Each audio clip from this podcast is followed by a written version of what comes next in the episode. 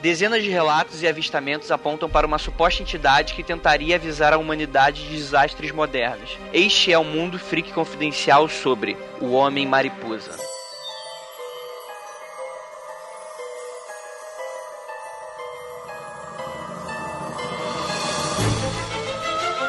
Discos voadores. Fantasmas. Criaturas horripilantes.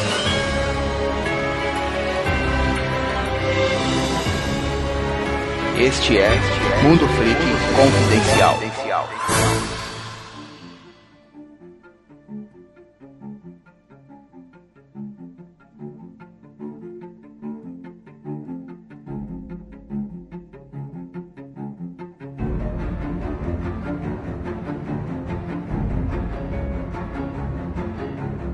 Bem, como sempre eu estou aqui, o seu host Andrei, e comigo, Rafael Jacaúna. Noite, boa noite. Nessa madrugada gelada, você tem que ficar surpreso. Apesar do nome ser uma boa porcaria, é um caso muito interessante. Um homem mariposa. Vamos ver por quê. o nome em inglês é bem melhor, né? Mas vamos lá. Igor Alcântara aqui com a gente também. E pessoal, beleza? E vou me esforçar bastante para não fazer nenhuma piada homofóbica.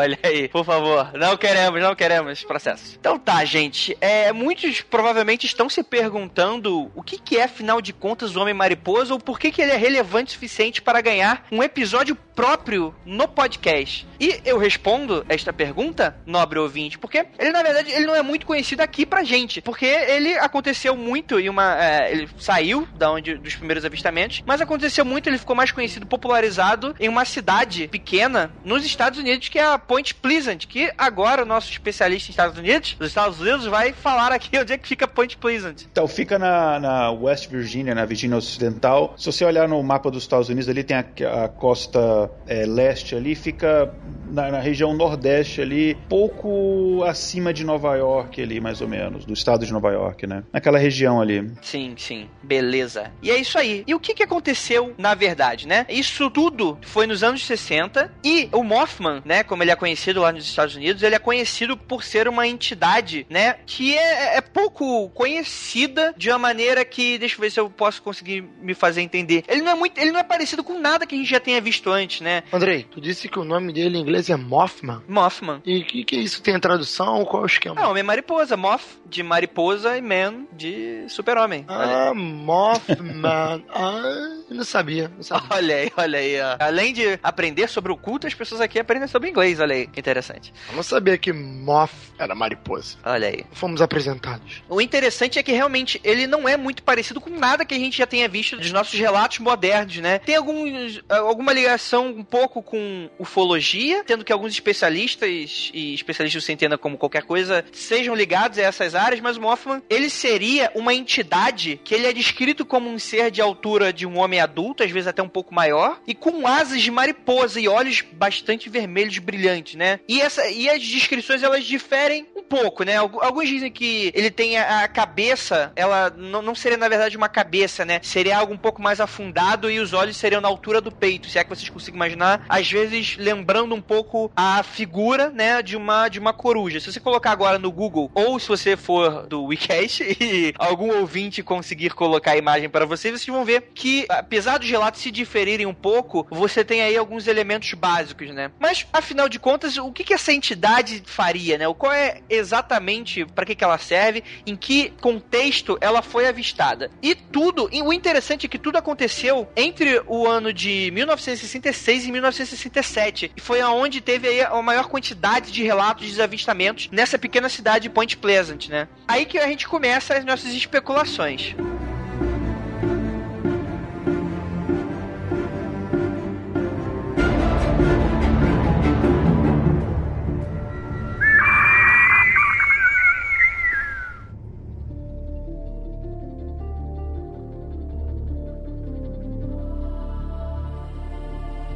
Mas primeiro de tudo eu vou falar um pouquinho aqui dos avistamentos. O primeiro deles foram, das pessoas que avistaram, foram na verdade dois casais que em 15 de novembro de 1996 eles viajavam de carro perto de uma fábrica de dinamite desativada quando viram duas luzes vermelhas. No começo eles acharam que era um pássaro ou algo nesse sentido, mas ao se aproximar perceberam que eram olhos de uma criatura assustadora, descrita como, segundo eles, abre aspas, mais alta que um homem comum, entre 2 a 2 metros e meio de altura, com grandes asas de mariposa nas costas. Os casais fugiram logo em seguida, mas na mesma noite ocorreram outros avistamentos em locais completamente diferentes. Quatro pessoas avistaram três vezes na mesma noite e um homem de Salem, a 90 quilômetros de Point Pleasant, relatou também um encontro bizarro. E o interessante é que esse homem, ele estava vendo televisão quando subitamente a, a tela escureceu e, e, ruído estranho do tipo alienígenas invadindo a Terra, né?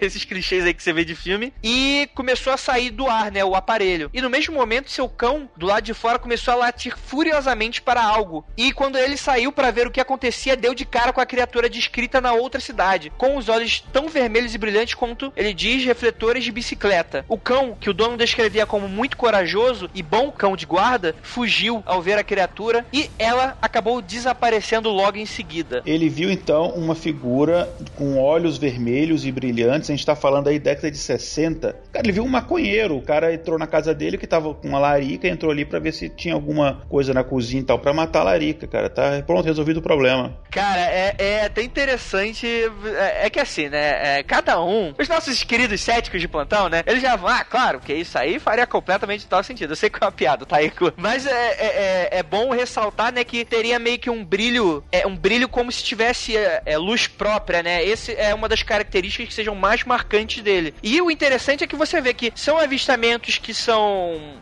afastados é, é, por cidades, mas são relativamente próximos, né? Que já que Salem fica a 90 quilômetros do local, então você vê que isso bate muito com avistamentos jovens que você vê, por exemplo, alguém avista aqui no Rio de Janeiro e outras pessoas avistam a mesma coisa em São Paulo por uma, uma diferença muito curta de tempo. E, e por ser, na verdade, se você quiser retratar OVNIs como discos voadores que, né, conseguem a velocidades que a gente mal compreende, é, isso até faria algum sentido. Mas, beleza, vamos dar continuidade aqui. Logo no outro dia, 16 de novembro, uma família que foi até a fábrica abandonada em busca do Mothman, como o jornal local o nomeara, ou seja, né, houve, né, aquela coisa, ah, meu Deus, eu vi isso, no dia seguinte saiu o jornalzinho falando que já nomeando, né, aquela coisa bem sensacionalista que a gente já conhece, né, desses jornais locais. E aí, uma família foi até lá ver, é, constava com uma mãe e a filha dela, foram de carro até o local e estacionaram exatamente onde teria ocorrido esse primeiro avistamento, que foi na fábrica de dinamite, né, abandonada. E elas esperaram a criatura surgir nesse mesmo local. Caminharam por todo o lugar e não encontraram nada. E acabaram por decidir né, ir embora. Tipo, ah, foda-se, vou, vou para casa, não vi nada. O interessante foi que quando voltavam ao carro, perceberam que havia alguma coisa atrás dele. Um dos presentes disse que a criatura parecia estar deitada atrás do veículo e quando se levantou era grande, cinzenta e com as características horrendas de olhos vermelhos, né? Como a gente tá falando aqui. Ela se afastou do carro, entrou na fábrica enquanto as pessoas fugiam. E aí você vê, eu pergunto agora pro nosso queridíssimo Rafael Jacaúna. Hum. O que você acha disso até agora? Cara, parece que tudo caminha pra um caso de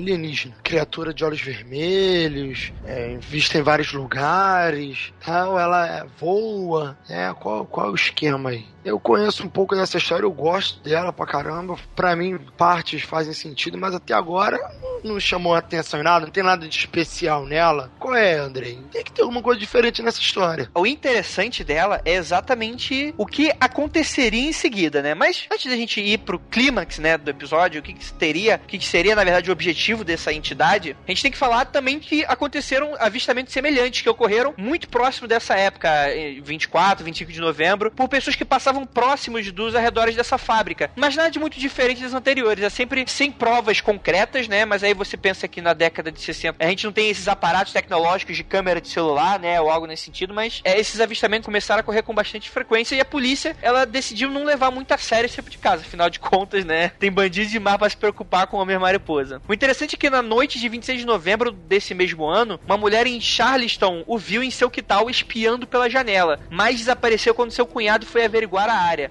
Quando amanheceu, a criatura apareceu para uma mulher na cidade de Mason. E na mesma noite, duas crianças o avistaram em St. Albans. Mas o fato mais famoso do avistamento do Homem-Mariposa foi em 1967, que ele foi muito visto nesse ano, né, em Point Pleasant, mas eles acabaram se reduzindo após a queda da Silver Bridge, que foi uma tragédia que aconteceu sobre o rio Ohio, né, que passa na cidade, e acabou matando 46 pessoas na, naquela noite. Então começou-se a espalhar boatos de que o Mothman apareceria antes de grandes desastres acontecerem. E depois disso a criatura meio que desapareceu da área e raramente foi vista em outros locais do mundo, mas é, nunca mais em Virgínia, né? Mas você tem aí alguns poucos outros relatos que ela teria sido vista. E o interessante é que, assim, alienígena ou não, né? Rebatendo aí o que o Rafael tá falando, eu acho interessante a gente também, às vezes, não, não dá também só coisa alienígena, né? É, sei lá, eu acho muito legal quando acaba fugindo um pouco desse, dessa mesmice de que, ah, OVNI e esse tipo de coisa, mas é muito legal como, de repente,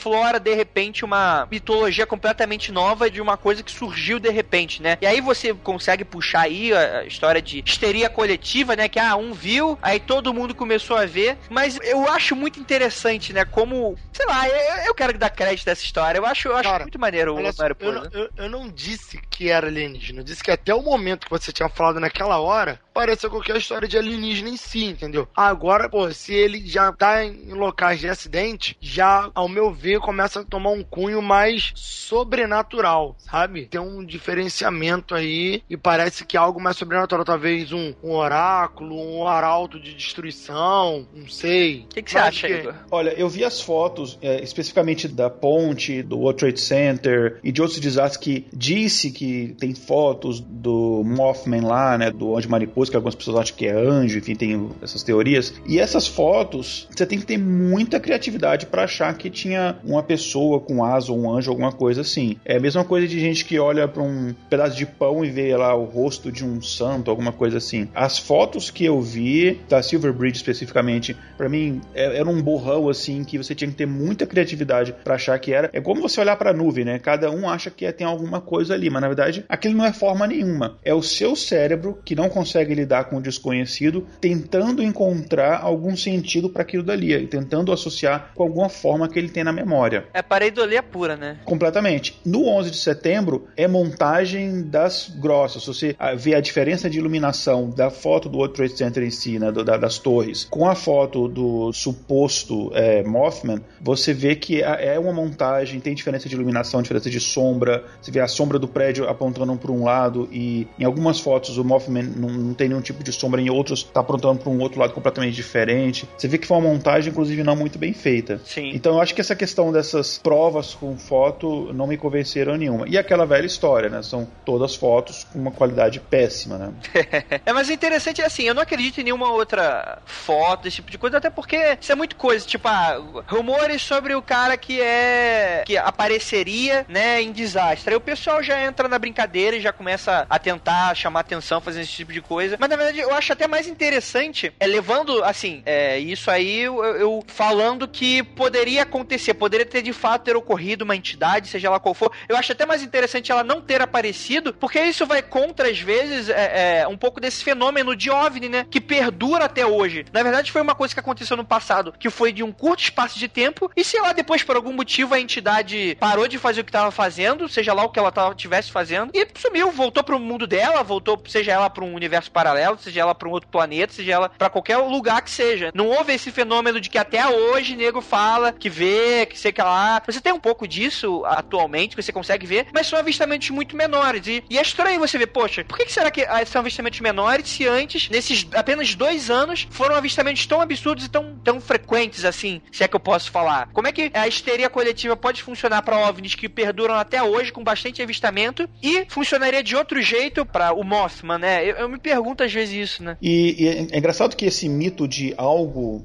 grande com, com- que, que voa, enfim, seja uma pessoa, seja um pássaro gigante, nessa região existia antes. Tem uns mitos né, lá dos anos 1600 dos índios que viviam é, ainda, né, que não tinham sido completamente dizimados, que ainda viviam naquela região ali, que acreditavam num pássaro gigante que depois os ingleses traduziram como Thunderbird, né, que era um pássaro, mas muito gigante, quase um pterodátilo assim de tamanho, que era avistado naquela mesma região e que era um sinal de mau presságio para os índios. É, é, interessante isso daí. Não é o, o Mothman né, a princípio, né? Mas é, são mitos parecidos e da mesma região ali. Sim, sim, é muito legal. Às vezes pode ser até uma, exatamente a criatura folclórica, né? Algo. É por isso que o, o Mothman ele não entra muito nessa questão de ufologia, apesar de alguns ufólogos colocarem aí, né, é, relatos parecidos com questão de luzes no céu, poderia ser uma criatura que estaria saindo de um disco voador, esse tipo de coisa. Mas o Mothman, na verdade, eu, eu acredito mais que ele se encaixe melhor no gênero, né, de história de criptozoologia, né, sobre criaturas que a gente não consegue provar, né, o pé grande, o lago Ness, etc. E, e seria mais ela se encaixa mais nesse, nesse lance. E ele apareceu mais algum outro evento, Andrei? Então, muito interessante essa sua pergunta, que eu já ia falar exatamente isso. Porque a aparição deste misterioso ser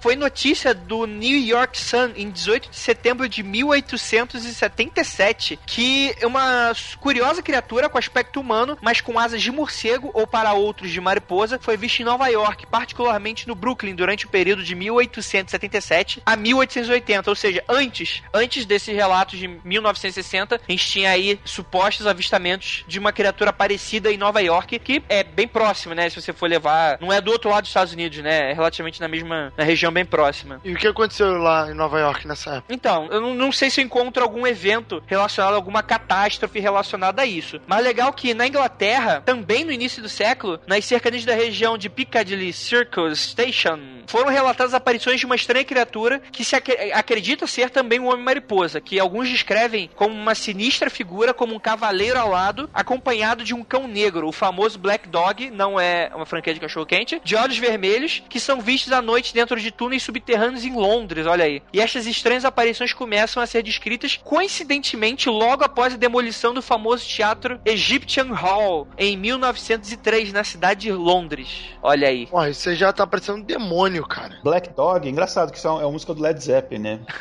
olha aí. Vai que o Led Zeppelin, vai que não, é sem brincadeira, de repente o Led Zeppelin se inspirou nisso daí, que eles tinham muito essas é, essa coisa de bruxarias que eles curtiam, né? Ué, não Foo Fighters não, não é de ufologia também? Eu acredito, acredito. Interessante que esse Egyptian Hall, né, de Londres, ele foi uma conhecida, entre aspas, casa de mistérios, um centro de ilusionismo da família dos mágicos Maskelyne, sendo mais famoso Jasper. Os Maskelyne, para alguns, é, é, na verdade o nome acrônico do agente oculto Magister Maskmelin, um mágico espião desaparecido no começo da Segunda Guerra Mundial. Mas, segundo outras versões, o Egyptian Hall, depois de sua demolição, deixou vestígios de estranhas cavernas que serviriam para acobertar um esconderijo de uma certa organização secreta de agente conhecido como Lanterns, os Lanternas, né? Cacete, isso tá ficando complicado, hein? Começou como Maripô nos Estados Unidos, já tá em agente secreto na Inglaterra. Olha aí, olha aí. Que eram denominados de The Seven Circle, que se utilizava da expansão de algumas linhas do metrô da região de Piccadilly para ter acesso a todas as cidades de Londres através de seus túneis subterrâneos. Essa afirmação estão descritas nos relatórios do serviço secreto inglês, olha aí, e estão pouco a pouco sendo liberadas a domínio público. Muitas dessas informações secretas explicam vários mistérios e lendas urbanas sobre o Mothman ou do Cavaleiro Alado e seu cão negro nos subterrâneos de Londres. O interessante são que vários estudiosos do caso deduzem que essa tal criatura com grandes asas e olhos vermelhos pode ser uma Tito alba, nome científico para uma coruja que se esconde em celeiros e só sai à noite, mas as conclusões ainda não são definitivas e os estudos e discussões avançam, né? Seria aí uma tentando explicar, né, o que poderia ser esses avistamentos, essa criatura um pouco mais próxima à coruja. Só que uma coruja não tem dois metros de altura, né? Não? Não, não que eu saiba. É algo a se pensar. É, é interessante que essa, essa coisa que a gente que a gente tem de imaginar figuras que são metade humanas e metade é, algum outro animal, isso é muito antigo. E se a gente pegar especificamente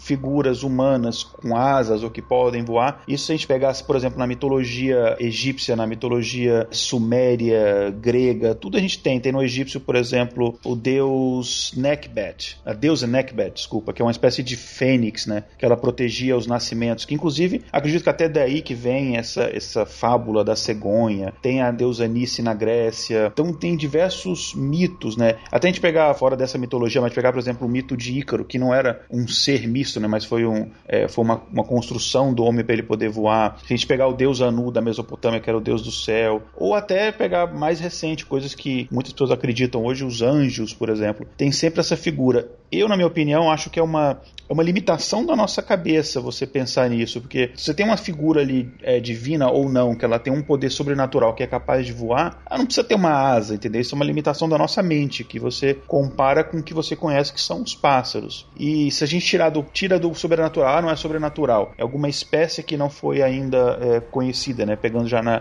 criptozoologia. Não é só botar uma asa numa pessoa que ela vai conseguir voar. Enfim, tem, a gente tem toda uma anatomia que nos impediria disso. A gente não é como os pássaros, a gente não tem, por exemplo, ossos ocos é, e mais leves, tem toda uma questão anatômica que a gente não tem a aerodinâmica necessária para voar. Mas são mitos e crenças que existem desde sempre em várias, em várias culturas e não necessariamente elas eram reais. É, já devo perceber, eu também acho que, que isso tudo é, é uma grande viagem. Oh, ou não, né? Ou, ou elas foram mortas por Kratos. Olha aí, mentira. Cara, esse negócio, esse negócio de cultura, lendas, sério, eu realmente creio que isso tem um fundamento de verdade em algum ponto, sabe? Já que eu acredito em alienígenas e, coisas sobrenaturais, eu para dar força a isso, eu tenho que acreditar que essas coisas têm relação com esse cenário que eu acredito, sabe? Porque faz todo sentido você explicar essas coisas por coisas que as pessoas realmente viram, sabe? Não teria nenhum sentido se se, eu falar aqui que eu não acredito nesse tipo de coisa, mas falar em outro programa que eu acredito em demônio, acredito em anjo, acredito em tal. Não, porque isso pode ser só uma interpretação da época, né? Desse sentido. Falaram aí que o Mothman pode ser um anjo. Talvez a interpretação. Na época, o que, que é um anjo? O que, que, o que, que é um homem mariposa, né? Então as interpretações elas vão sendo sempre alteradas, modificadas de acordo com a mente de cada um, de acordo com o seu tempo. E se essa porra é um anjo mesmo? Eu, eu, eu penso, vocês estão falando aí de mitologia, levando agora pros tempos antigos, né? Você tem aí um mito do anjo, né? Que se eu não me engano, aí agora vocês vão apontar se eu estou errado ou não, ouvinte. Mas se eu não me engano, é um mito que ele vem da Mesopotâmia, se eu não me engano, ou Suméria, de homens alados que ajudariam divindades, né? E que, que, quem diz hoje que essa figura hoje que a gente conhece de, de homens louros, fortes, com asas angelicais, brancas, plumosas, não sejam exatamente essa imagem do Jesus louro de olhos azuis, que na verdade a realidade seriam homens mariposa, aspas, que seriam talvez entidades para ajudar os deuses antigos. Eu não sei. O legal desse caso é que exatamente por, por ele ser muito diferente, né, do que a gente está acostumado, a gente pode daí dar uma viajada, né, tentar interpretar o que poderia ser e às vezes colocar até a imaginação para rolar, porque é, e se não isso for na verdade algum tipo de avistamento, talvez até não físico, já que muitas dessas pessoas dizem que a criatura desaparece, né? Elas não descrevem um bater de asas, esse tipo de coisa, né? Mas simplesmente talvez desaparecer como se fosse uma aparição mais espiritual ou algo nesse sentido. A gente até teve aí os relatos, né, de, dos ouvintes, né, que já viram cachorros, esse tipo de coisa. Algum tipo de criatura que talvez não sejam misturas de animais. O que, que vocês acham? Inclusive, o Mothman, ele poderia ser o causador dessas coisas e não aparecer porque essas coisas acontecem. Se eu não me engano, eu li há muito tempo num local que dizia que o Mothman, que o Homem-Mariposa, ele era um reflexo de algo que acontecia no mundo material. Tá entendendo mais ou menos? Ele seria como se fosse um efeito espiritual, energético de alguma catástrofe, ou,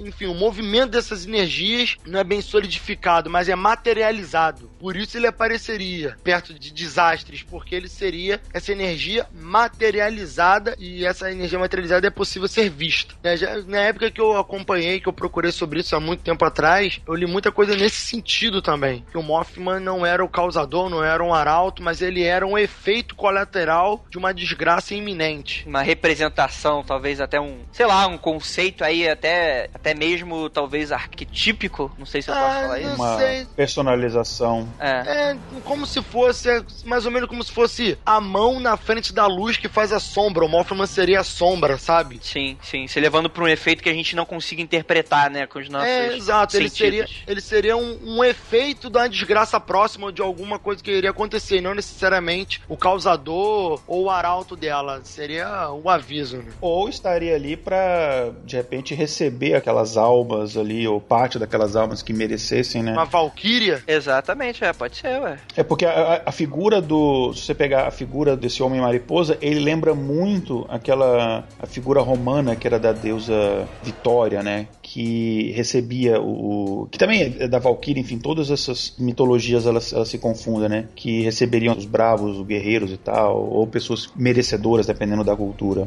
Sim, sim, sim.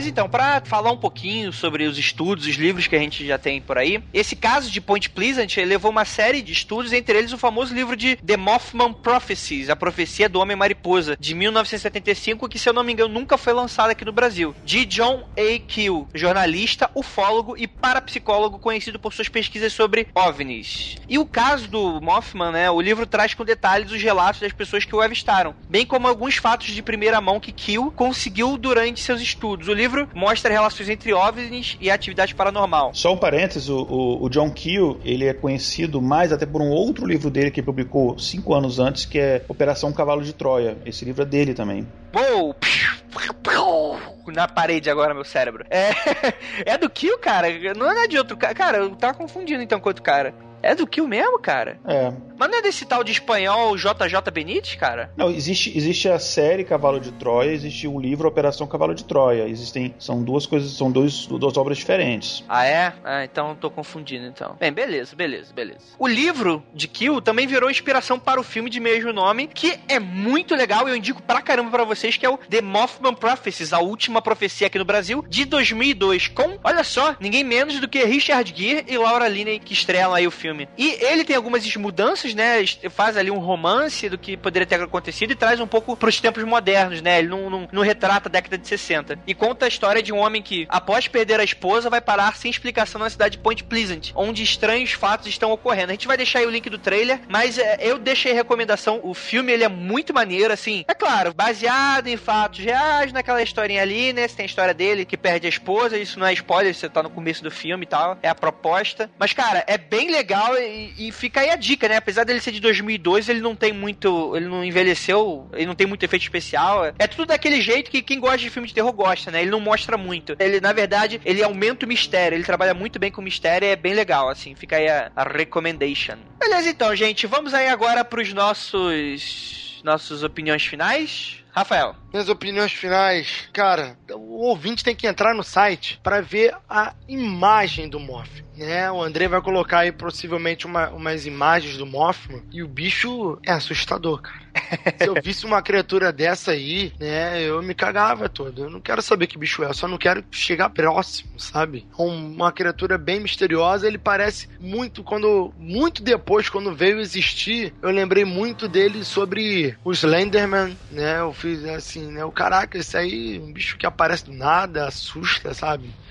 me apareceu um pouco o Slenderman, não, não que ele use terno, tá? Mas me assemelhou um pouco. Eu, assim, acho muito assustadora. Acho muito assustador você falar que vai ver um bicho. Primeiro que você toma um susto com um bicho. Depois você começa a ficar, porra, pode acontecer alguma merda. É, mas eu não creio que, que ninguém veja isso todos os dias, né? São casos antigos, são casos que aconteceram de forma espaçada, raro acontecer. Esse é um caso bem tranquilo, bem tranquilo. Eu acredito, levo, levo maior fé nisso, mas acredito que é dos casos mais tranquilos que nós já tratamos aqui. Igor? Olha, só alguns comentários aqui. Eu não acredito, por exemplo, que é, se digamos que essa entidade realmente exista, eu não acredito que ela seja a causadora dessas tragédias. É, pegar um exemplo, por exemplo, que é o, o, mais emblemático, que é dessa da Silver Bridge, dessa ponte que deu defeito, caiu parte dela e morreu 46 pessoas. Essa ponte, ela foi feita muitos anos antes, em 1928, e o peso que ela suportava no momento do acidente era muito maior do que o peso que ela foi projetada para suportar. E aí ela deu o defeito numa, numa das barras de sustentação, daquelas que ficam é, em cima da ponte, aquelas pontes que tem aquelas, aqueles cabos é, gigantes assim de, de, de, aço, enfim, que vão da base da ponte até a parte de cima. Um, um desses aí estava com defeito, juntou isso ao fato do peso ser muito grande e caiu. Quer dizer, não, não houve nada sobrenatural. É, como eu falei em outros episódios, às vezes você tem duas explicações para um fato e muitas as pessoas normalmente gostam de acreditar naquela aquela hipótese mais fantasiosa, aquela hipótese mais sobrenatural, porque parece que a nossa vida aqui ela é, fica mais interessante ou mais legal do que ela na verdade é, do que da chatice que ela na verdade é. O que eu acho que realmente aconteceu foi um conjunto de diferentes coisas. Eu acho que a primeira a, aparição, o casal que viu ali, eles ouviram uma coruja, é, ouviram de repente um, um, abutre, algum pássaro que, tudo bem, o coruja não tem é, dois metros de altura, mas você visto ali à distância, você pode ter essa ilusão né, de que ela é grande. E o, o olho vermelho pode ser simplesmente o reflexo ali daquela luz batendo no olho. Quando você tira, por exemplo, uma foto com flash, você não sai às vezes com o olho vermelho ali, eu acho que pode muito bem ter sido isso. Eu acho que começou aí. Ah, mas então todos os casos foram isso? Não, eu acho que começou aí e daí teve uma sucessão de outros fatores. Algumas outras pessoas disseram ver, na verdade estavam só querendo aparecer. É, outras pessoas que disseram ver só entraram mesmo naquela viagem, viu alguma coisa parecida, ah, deve ser isso. E acho que muita coisa foi trollagem mesmo. Acho que muita gente foi trollada. Por exemplo, descobriram é, na época que estava acontecendo isso, né, nessa cidade de Point Pleasant, que um, um grupo lá de, de, amigos lá que trabalhavam na, no, mercado de construção, né, trabalham como construtores, eles jogaram no céu alguns balões com umas lanternas com luz vermelha, jogaram isso no céu. E aí um monte de gente falou: olha lá, olha lá, é OVNI e tal. E descobriram que não, eram os balões que o pessoal jogou só para trollar a galera mesmo. Então eu acho que muitos daí também teve muita trollagem. Então, e aí o caso foi ganhando mais repercussão, foi aumentando por essas diferentes razões, mas é o que eu acredito. Não acredito que exista essa criatura que não foi documentada ainda. A, a biologia ainda encontra né, criaturas que não foram é, descritas, mas a gente está falando de pequenos insetos, fungos, de bactérias, gente tá falando de um ser de 2 metros de altura com asa. Algumas criaturas marítimas, mas aí já é outro esquema. Algumas criaturas marítimas, tudo bem, mas, um, mas não uma criatura de 2 metros de altura com asa, né, olho vermelho, enfim. Até interessante, fala que ele tem algumas versões, né, ele não tem cabeça, só tem olho, né? Deve ser um mangá, de repente, sei lá. sabe, sabe o que eu acho interessante? Essa história dessa criatura. Aí que tá, por isso que eu não acho que é uma criatura física, né? Eu acho que já tá num outro plano. Mas ela entra mais ou menos na mesma categoria do pé grande. Gente, é tudo bem documentário, Discovery, coisa do gênero, mas tem gente que gasta dinheiro caçando esse tipo de coisa ainda, sabe? Caçando pé grande, atrás de criaturas que não existem supostamente, sabe? Então, não custa muito é, o Mothman entrar na mesma categoria de criatura que se esconde, que é misteriosa, mas como eu disse, eu não acredito que seja uma criatura, mas se fosse o caso, entraria na mesma categoria do pé grande, uma criatura esquiva. É, talvez, talvez, né? Então, vamos lá, eu quero acreditar no Mariposa, eu acho a história muito legal.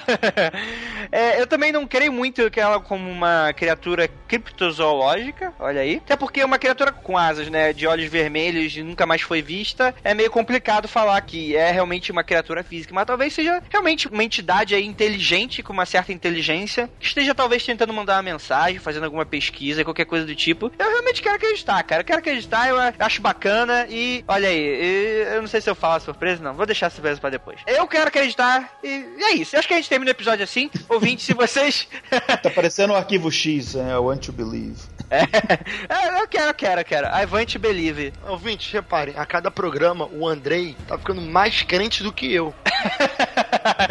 Ai, Rafael, você é o crente fajuto. Tem que. Vai chegar o um episódio que o Rafael falar: Não, cara, eu acho que isso daí é, é, é boato. E você fala: Não, não existe. Só é só escutar o de Varginha que tu vai ver isso acontecer. Que a gente acabou de lançar.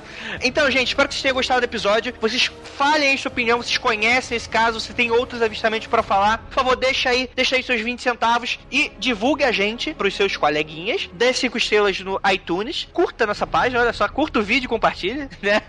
E é isso, né, gente? Então, vamos para a área de leituras e meios de comentários. E até o próximo episódio.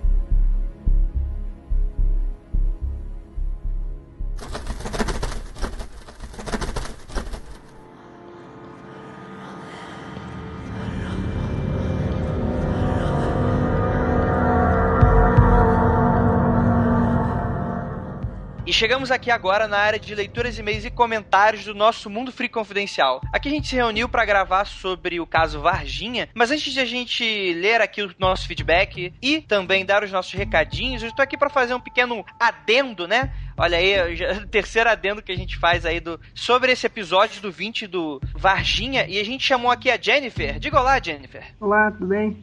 então, ela é, é, a gente chamou ela aqui porque ela entrou em contato com a gente, né, pelo Twitter e falou que ela tem coisas bem legais para adicionar, principalmente porque ela via, assim, apesar dela ser muito pequena, ela pode complementar um pouquinho aí essa história. Então, Jennifer, se apresente aí um pouquinho e, e conte sua história. Então, é, na verdade, eu era muito pequena e eu não lembro. Meus pais é que contam a história. Não foi em Varginha. Nós morávamos no distrito de Córrego do Ouro, que faz parte de Campos Gerais. É uma cidade perto de Varginha. E eles viram, eles estavam aliás, nós estávamos, né? Mas eu não lembro, é, indo do Córrego do Ouro para a zona rural, na casa de um amigo dele. E aí um, é, tava numa carroceria de um trator e uns objetos estranhos começaram a seguir o trator. Eles não sabem dizer o que era, mas nada que fosse não explicável para a época, não tinha tanta tecnologia. Eles dizem, descrevem como quatro objetos brancos,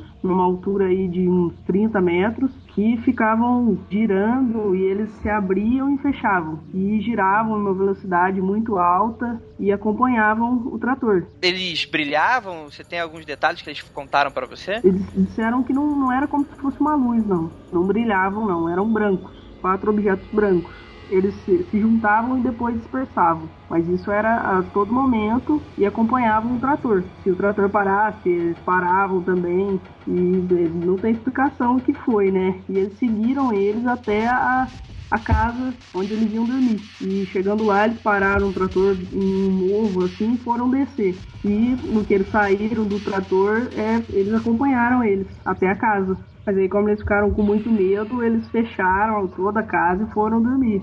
E aí, no outro dia, quando eles voltaram pro Córrego do Ouro, eles foram comentar com o pessoal que eles tinham visto. E aí eles comentaram que também tinham visto. Que tinham visto os, os mesmos objetos, né? Da mesma forma, que estavam seguindo as pessoas também. E como é uma cidade muito pequena, eu acredito que não é nem uma cidade, né? É o distrito de uma cidade, como se fosse um bairro. Eu acho que deve ter umas duas mil pessoas só. E então todo mundo foi pra rua ver é, esses objetos, né? Mas o pessoal ficou com muito medo. Teve gente que desmaiou. E só que não tinha câmera, né? Isso há 20 anos atrás. Não tinha câmera e ninguém registrou nada. Isso foi na mesma época do caso do Varginha. Então, é, meu pai disse que ele não sabe falar a data certa, mas ele lembra que logo depois disso já começou a de Varginha. Assim, mas ele não sabe dizer se foi nos mesmos dias, mas foi é, pouco tempo depois que começaram as notícias. E vocês é, sentiram uma movimentação estranha, assim, das autoridades nessa época? Você sabe me dizer como é que tava aí o burburinho todo? Então, é, pessoas de Varginha dizem que tinha muito, muitos militares na cidade, que era uma coisa é, realmente fora de... É, não era comum aquilo. É, até porque se fosse uma coisa recorrente, né, que eles fossem é, lá arrumar os carros, né, fazer manutenção, sempre teria, né, mas eles é, dizem que nunca teve aquela movimentação antes e nem depois, que não, não era recorrente não. Eu acho que foi mais isso mesmo, a movimentação do, do, dos militares, dos carros. Nossa, que sinistro, hein, Igor? Cara, alguma coisa ali aconteceu, com certeza. Olha aí, é verdade, é verdade. Jennifer, muito obrigado aí pela sua participação. A gente vai agora ir lá pra leitura de e-mails. Mas assim, é muito bom. Se você achar mais alguém que queira dar algum relato, você avisa pra gente que a gente vai dar um cantinho pra falar um pouquinho aqui, beleza? Beleza, eu que agradeço. Então tá, Jennifer, boa noite e quando sair o episódio a gente avisa você, tá bom? É, obrigado. Valeu, valeu, boa noite. Eu, eu tava ouvindo um, um som estranho, uma, uma, interferência no microfone, mas acho que é o microfone dela que agora parou. É, é então. Deve ser o disco né? Vai que, né? É isso aí, é complicado. Esse lugar assim é complicado.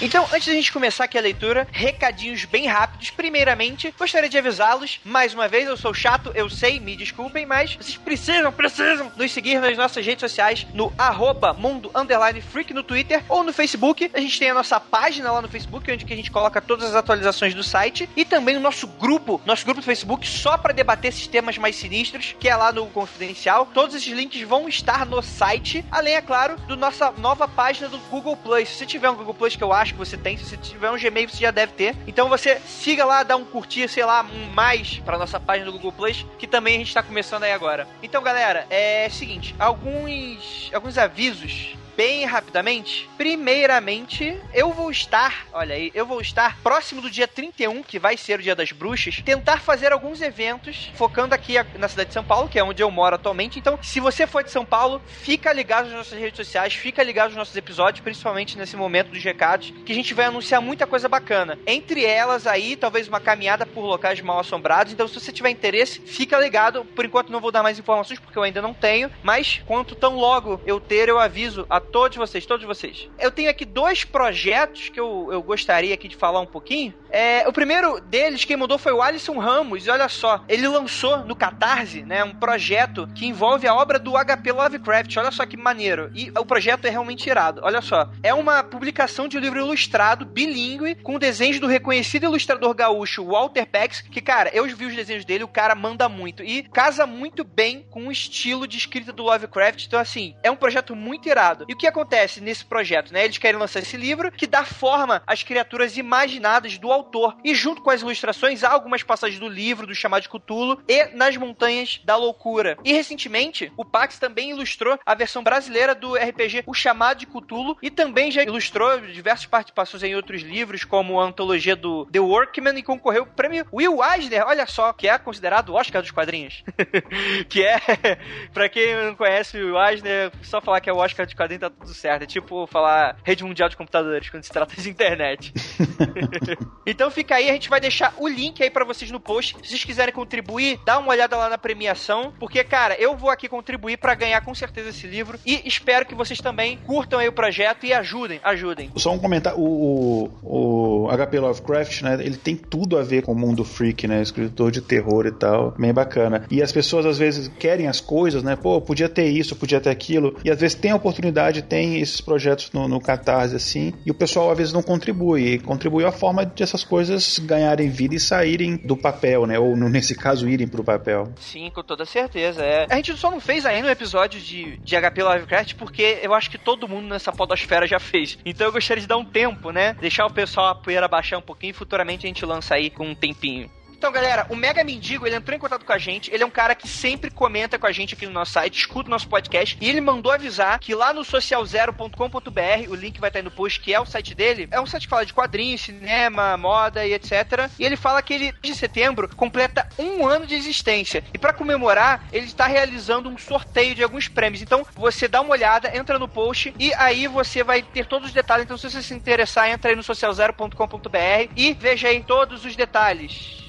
E galera, outra coisa muito importante: a gente tá com novos artigos, novos textos, novas colunas. Então entre no mundofreak.com.br e dê uma olhada. Tá tudo ó, no mais alto garbo e elegância, tá muito bom. Então entrem e prestigiem aí os nossos novos colaboradores. O que, que é melhor do que uma pessoa que tá estreando agora os novos textos dela, tudo com mega qualidade. Você dá uma olhada, dá um likezinho lá, deixar um comentário lá, só para incentivar mesmo. Entra lá, a gente tá. A gente colocou todos os nossos textos de mistério, já tem uma coluna própria. O Igor tá fazendo fazendo um mega apanhado de serial killers que, cara, tá show de bola, tá muito maneiro. Todos os textos estão bem legais e até deixa aí os parabéns, porque o Igor é escritor, né, para quem não sabe, e o cara realmente dá um esmero muito bom nos textos. Então, para você que quer saber mais um pouco sobre esses malucos que a gente até gravou um episódio sobre, você entra aí no site e você entra na coluna dele e vai estar todos os textos aí que estão saindo aí por semana. É, e outros colaboradores novos também, a Priscila, o Robson, tem textos muito, muito bacanas aí. E o próprio Andrei também, que também escreve, obviamente, pro site. Sim, sim, sim. É isso, é isso aí, né? Agora que, agora que eu já consegui já os meus meus trabalhadores, eu acho que eu posso dar uma diminuída. Posso tomar conta agora dos novos projetos que vem por aí. Fiquem no aguardo, fiquem no aguardo. Então, vamos ler aqui finalmente o nosso feedback do episódio número 20, A e B, do caso Varginha. É, e, mas antes, antes de mais nada, eu gostaria de perguntar pro Igor, que tá aqui comigo. Igor, o que, que você acha do caso Varginha? Eu, como o pessoal que já ouviu os episódios que eu participei sabe, eu sou uma pessoa muito cética. Mas nesse caso, a quantidade de, de coisas que aconteceram, é, eu acho que houve alguma coisa. Eu não tenho certeza se foi realmente um, um, Obviamente tem alguma coisa a ver com OVNI, mas OVNI não necessariamente, como a gente sabe, tem a ver com alienígena. Então não sei se foi alguma visita alienígena, mas que alguma coisa ali de muito séria aconteceu, aconteceu. Porque não só assim, a quantidade de, de depoimentos que a gente tem, depoimentos que eles são coerentes é muito grande. Claro que tem alguns que você não, não que você pode desconsiderar e tal, como em, como em qualquer caso, mas a, acho que aquela presença massiva do exército ali, o fato deles terem isolado uma área inteira do hospital que nem funcionários antigos ali podiam ter acesso, isso aí não foi um caso qualquer de. de é, eu vi um monte de histórias é, malucas, eu não, não lembro se foi exatamente no episódio ou se depois foi nos comentários, o pessoal falando, ah, tem gente que falou que era anão, que. um anão que estava doente, alguma coisa assim. Tem um monte de história que o exército divulgou isso daí que não tem nenhum cabimento. Então eu acho que houve alguma coisa de muito séria e eu acho, na minha opinião, fala-se muito de Roswell, né, por causa da publicidade que gerou, porque foi aqui nos Estados Unidos, mas eu acho que o caso de Varginha é um caso muito mais emblemático na ufologia do que esses outros casos, assim, pela quantidade de depoimentos e, e que existem a respeito disso. Eu acredito que houve é, alguma coisa aconteceu ali com certeza. Que assim, o Rafael virou a casaca no meio do episódio, né? Então só decidiu revelar sua verdadeira face depois. Mas, cara, eu, como falei mesmo no episódio, eu nunca falei que é, poderia ser ou não um alienígena. Na verdade, eu deixo aberto exatamente a mesma opinião do Igor. Eu não sei o que aconteceu, mas, ao que tudo leva a crer, algo, algo ocorreu. Não tem como falar que não, que era uma situação normal. Tudo bem, a pessoa que acredita, ela vai tentar envergar as opiniões dela, vai tentar envergar a realidade para tentar caber ali que é um alienígena, para qualquer coisa assim. Mas também tem muita gente cética que força a barra, que fala, ah, não, porque a cidade inteira, relato da cidade inteira não valer de nada também não é assim, né, gente? Quer dizer, uma operação inteira militar em uma cidade interior que não tem nada, de repente, do nada assim, quer dizer, é realmente você forçar um pouco a barra de ser cético de que, ah, não, porque sei lá, porque talvez só de você tentar admitir que realmente pode ter acontecido alguma coisa, mesmo você não falando que é alienígena, mas alguém supor que é alienígena, acho que, acho que os céticos eles ficam meio chateados com isso. Ah,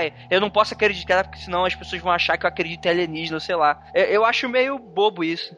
É, eu acho que a questão do ceticismo é o seguinte: você não pode levar o ceticismo com o mesmo radicalismo que aqueles que acreditam em tudo têm. Eu acho o seguinte, você tem que tentar analisar, ter a mente ali aberta, né? E você tentar analisar o que, que as evidências te indicam. As evidências não me dão uma prova de que foi realmente um alienígena, mas as evidências me dizem que algo aconteceu. O que é, não sei. Se algum dia a gente vai saber, não sei se, enfim, se algum dia esse tipo de informação vai ser, vai ser liberada. Mas é, é não dá para você ser aquele cético que nem a ciência é assim, né? A ciência não é 100% cética, ela vai se basear no, no, nas evidências.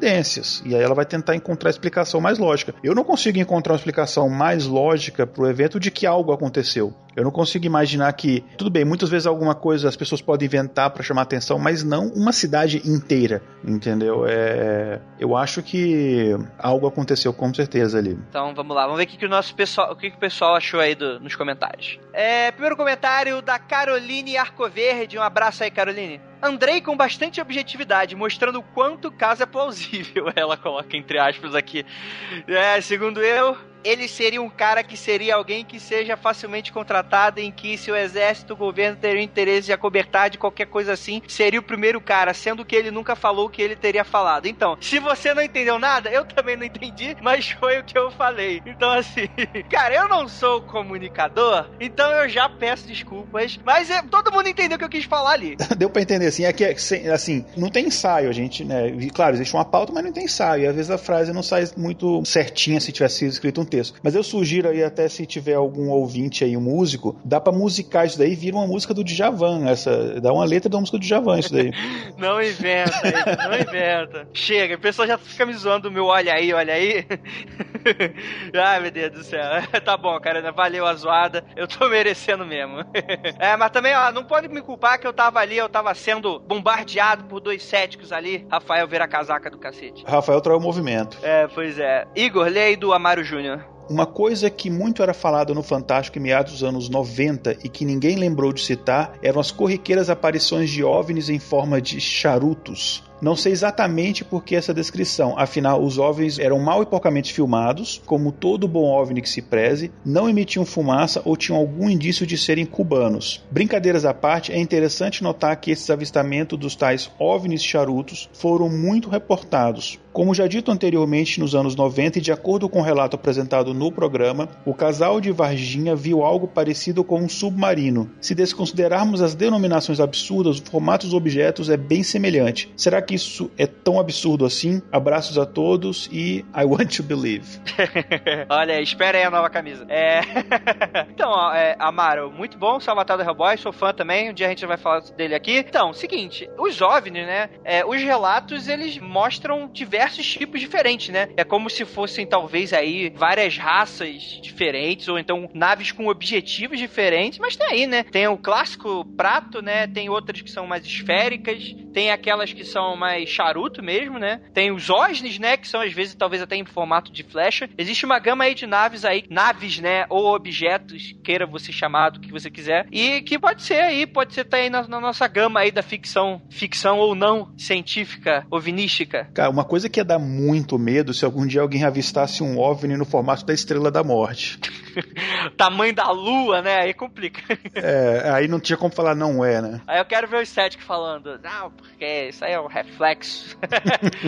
Histeria coletiva global, né? Próximo comentário, Rafael Vasconcelos Leite. Foi comentado na leitura de comentários algo sobre Jesus ser chamado de Lúcifer, mas não é bem por aí. Lúcifer, portador da luz, entre parênteses que ele colocou, é um nome latino para uma divindade romana e o nome que eles davam para o planeta Vênus, que era a primeira estrela a aparecer no céu e a última a sair, e por isso conhecida também como Estrela da Manhã. Existe uma passagem na Bíblia onde Jesus diz: Eu sou a Estrela da Manhã, mas isso é tudo. Outro trecho onde Estrela da Manhã aparece é referente ao rei Nabucodonosor e não a um suposto anjo caído. Lúcifer não existe na Bíblia e, assim como muitas outras divindades pagãs, foi demonizada pela Igreja Católica e incluindo no canão cristão ao longo dos séculos de tradição católica. Rafael, isso é muito interessante, assim, é, eu já sabia que Lúcifer nunca tinha sido citado na Bíblia, né? Eu nunca li, mas é, eu gosto muito de, de, estudar um pouquinho sobre isso, de, de, saber o que é escrito, até porque eu não tenho tanto tempo assim de ficar lendo a Bíblia.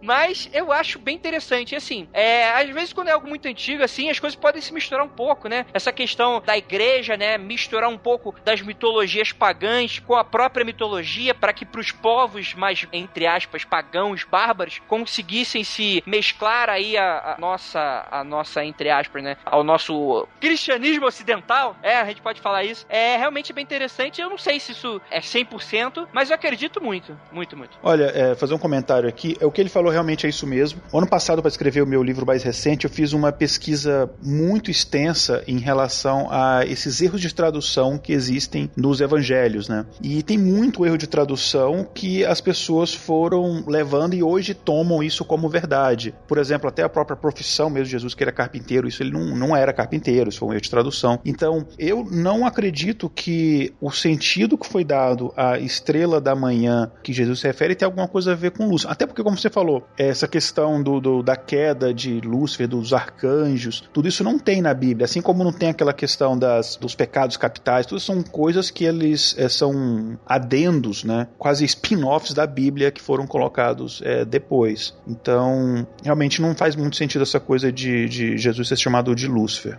Sim, sim, sim. É, é isso aí. Próximo comentário aqui. Uh, vou ler aqui o comentário do Léo Bruschi. Olha, com tantas informações dispersas, sem nenhum fato comprovando o ocorrido, não tenho bem certeza do que aconteceu lá. Uma coisa que quero enfatizar aqui é que se fosse um mendigo ou um bicho desconhecido da natureza, o exército não seria envolvido do jeito que foi. Trazer o exército para um mendigo de rua, eu acho muito zoado. Acredito que aconteceu alguma coisa lá e não foi e nem será esclarecido para o público em geral. Continuaremos a falar falar disso, mas sem a certeza do que realmente aconteceu. Esse foi meu último podcast sobre o assunto. Já ouvi vários e foram seguidos. Alguns próximos podcasts que tocaram no assunto, não sendo de vocês, é claro, serei impiedoso e não baixarei, pois o tema já foi explorado demais. No entanto, esse episódio trouxe informações que eu ainda não conhecia e dessa forma tenho que parabenizar pelo programa que ficou muito bom. Senhores, para concluir, uma última pergunta: por que as autoridades querem esconder de todo jeito a presença de seres de outros planetas? Não seria mais fácil abrir informação? Sim, eles existem. Nos preparemos para para que algo possa vir do que ficar escondendo do jeito que fazem hoje, eu acho que diminuiriam a quantidade de estudos em cima do assunto e as pessoas passariam a se preocupar com outras coisas. O que vocês acham? Valeu, galera, um abraço. Bom, Léo, é, um abraço, obrigado pelo seu comentário. Vamos lá por partes. Primeiro de que esse é um assunto que foi bastante falado. É verdade, não só em podcast, televisão, jornais. É, esse assunto foi bastante discutido mesmo. Mas, Andrei, me corrija se eu estiver errado, a proposta do, do Mundo Freak, não só nesse assunto, mas como outro, é dar uma luz diferente sobre aquele assunto, uma perspectiva diferente, muitas vezes aprofundar mais do que outros, é, outros meios se aprofundam e tentar, não, não querendo que seja arrogante, mas enfim, e tentar sair né, ir além daquela da superfície daquele assunto. E obrigado assim por mesmo tendo saturado esse assunto você ter escutado e gostado do episódio que a gente gravou, quer dizer, eu não pessoalmente, mas que a gente gravou. E sobre essa questão, por que, que as autoridades elas não é, liberam essa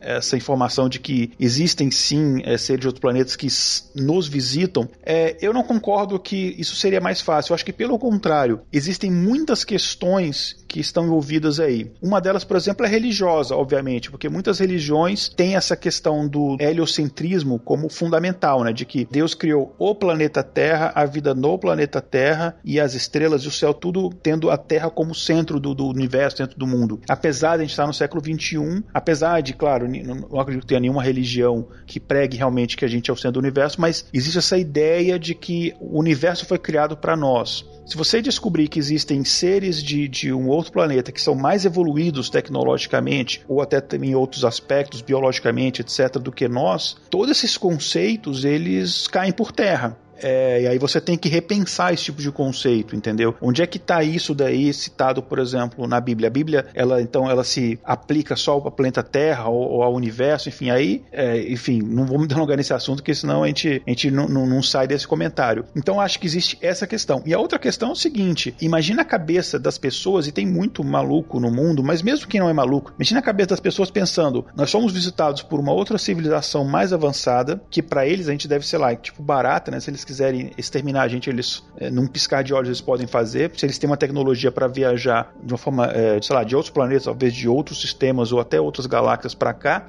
eles são muito mais avançados é, tecnologicamente do que a gente. E, e, imagina o pânico que isso não iria causar. Por um lado, pânico, por um lado, outras pessoas iam gerar quase que uma religião em torno desses alienígenas. Então, eu acho que não é que as pessoas iam parar de falar disso, eu acho que as pessoas iam falar só disso. É, mas, enfim, eu acho que se houver mesmo isso, isso eu acho que os governos escondem é por causa disso. Léo, obrigado aí pelo seu comentário lá do Chá dos 5 Aerolitos. Sou fã aí do trabalho do queridíssimo Léo. Seguinte, então, eu, eu acho que falar um pouquinho sobre a religião, eu já escutei essa teoria de que, ah, é porque os seres alienígenas não são falados pelas autoridades porque vai acabar com nossa religião, o Vaticano vai cair e tal. Cara, eu acho que eu acho que a religião não é mais tão fundamental para o ser humano a ponto da gente realmente se preocupar com o que o Vaticano tá pensando ali. É claro que é, não é tanto quanto a gente gostaria, né? Quanto quem realmente é, é, acha que isso deve ser afastado um pouco da política, que a gente gostaria. Mas, realmente, se fosse do interesse, eu acredito que isso talvez não tenha um peso muito grande. Só que aí eu, eu levaria você a pensar, isso é claro que a gente tá confabulando aqui com informações que a gente não sabe. Alguns dizem que os Estados Unidos é, já tem não só contato, mas tem certas alianças com certas raças alienígenas. Outros já dizem que eles só têm só o pedaço de lixo, né? Dos 99% que são falsos, o 1% que é verdadeiro, que realmente acaba caindo na Terra por algum acidente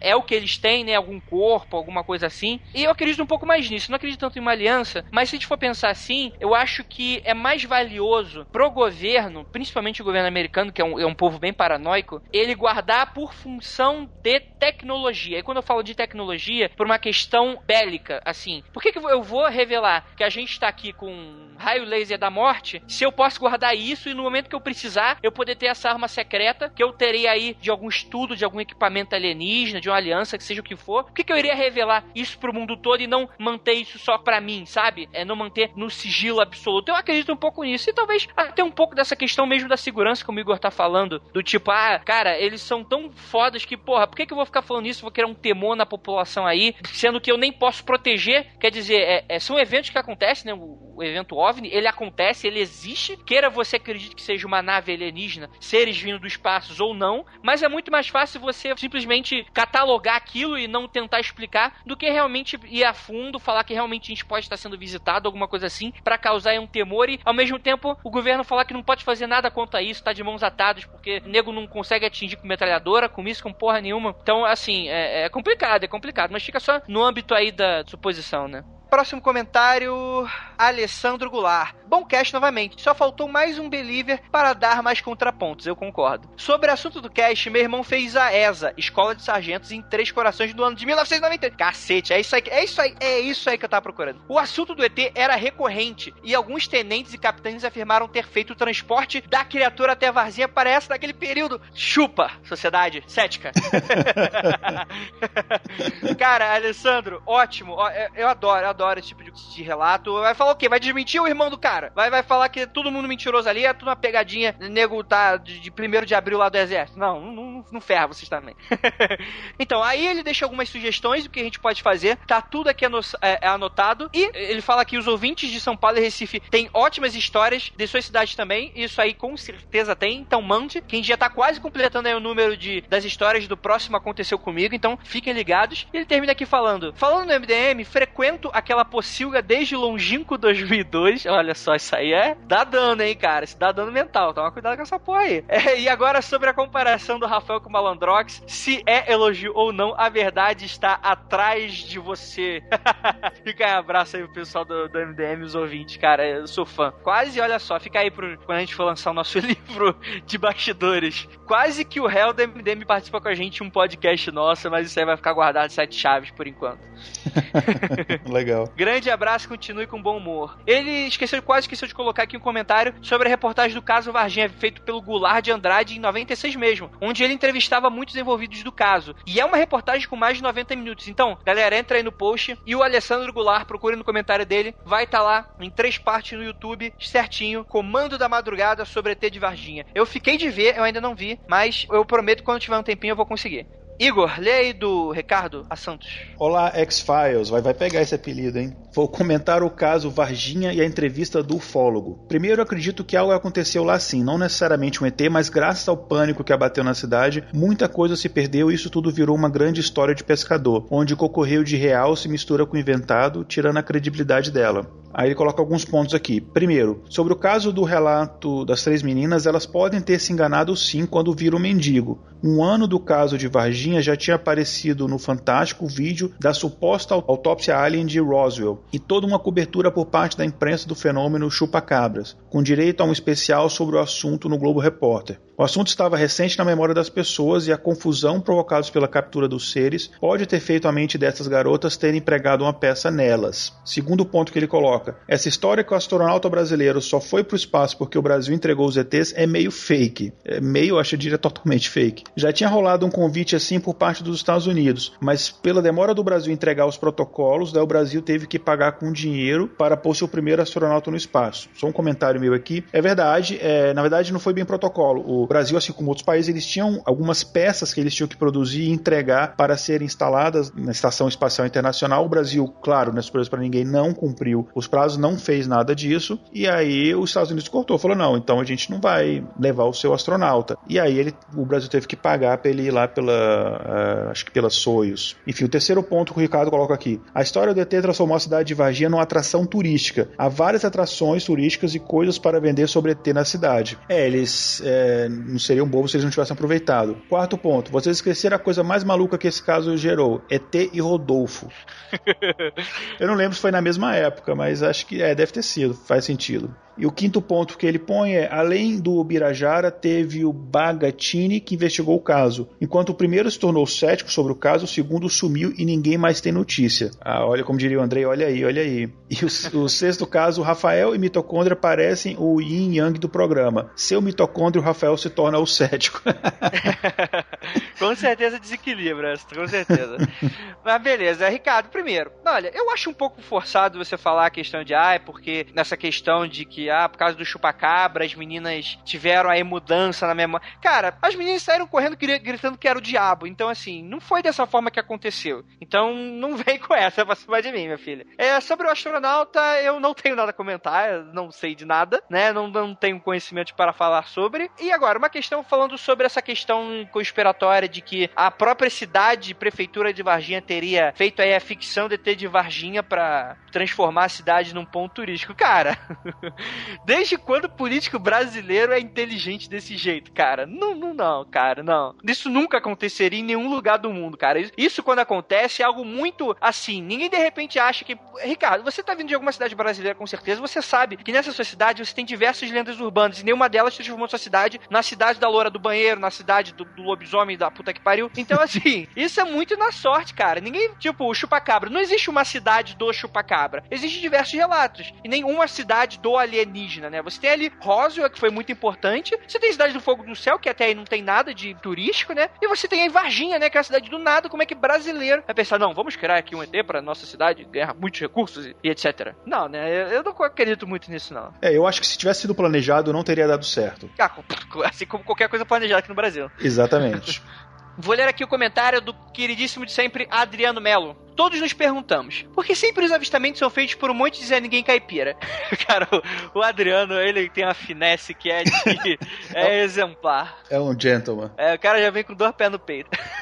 Eu já não acreditava muito nesse ET de Varginha e o episódio só contribuiu com a minha descrença nesse fato. Sou um believer da imbecilidade humana e concordo com o sapo gordo quando foi dito que o testemunho nesses casos não pode ser tão levado a sério. Já presenciei inúmeros fatos onde as pessoas juram de pé juntos que viram ou fizeram coisas e poucos minutos depois se provaram erradas. Acredito que neste caso de Varginha tudo foi fruto de um grande sensacionalismo do fantástico. Se vamos analisarmos alguns fatores da parte leiga científica, a coisa fica ainda mais difícil de acreditar. Vou listá-los abaixo. Primeiro, como uma agência terráquea queria saber aonde o ET iriam? Dar um rolê? Acha que os ETs pediram permissão para dar a volta no interior de Minas? Então, Adriano, isso tudo, é, você tem vários níveis aí de crenças ou descrenças desse fato. Como eu e o Igor tá falando, a gente com certeza acredita que algo aconteceu. A gente não sabe se foi alienígena, não sabe de modo algum. Agora é aquilo aquilo. Para você tentar montar uma história, você precisa começar a criar suas suposições para tentar ver. Quer dizer, realmente é muito estranho você ter aí uma, uma, uma, grande mobilização do exército no mesmo dia que a parada aconteceu. Então é estranho. Então você começa a colocar na mesa aí o que pode ter acontecido, o que, que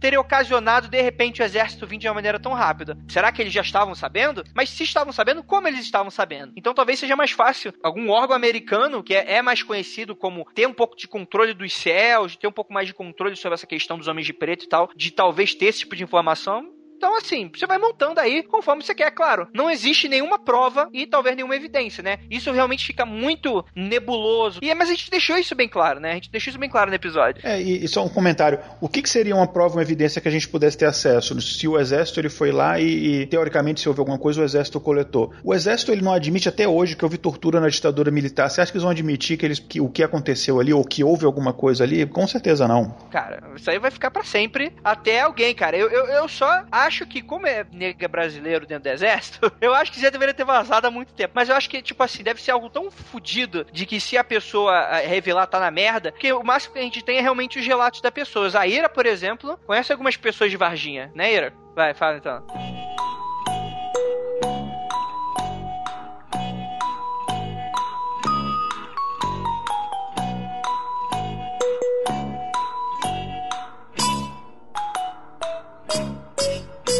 Olha aí, olha aí. Segundo ela, é o ex-namorado dela, ou seja, não é um Zé Ninguém, falou que ele era do exército na época, né? E trabalhou lá e falou que os americanos criaram um perímetro na área. Ou seja, e aí, meu irmão? E aí? O que vocês vão falar agora? É, ah, mas aí não, porque não tem nenhum documento mostrando pra. Tá bom, então fica aí se fudendo aí pra mostrar que a ditadura toda, nego foi torturado, até hoje o nego briga por causa disso. Então tá bom. E, e não tem muito documento disso também.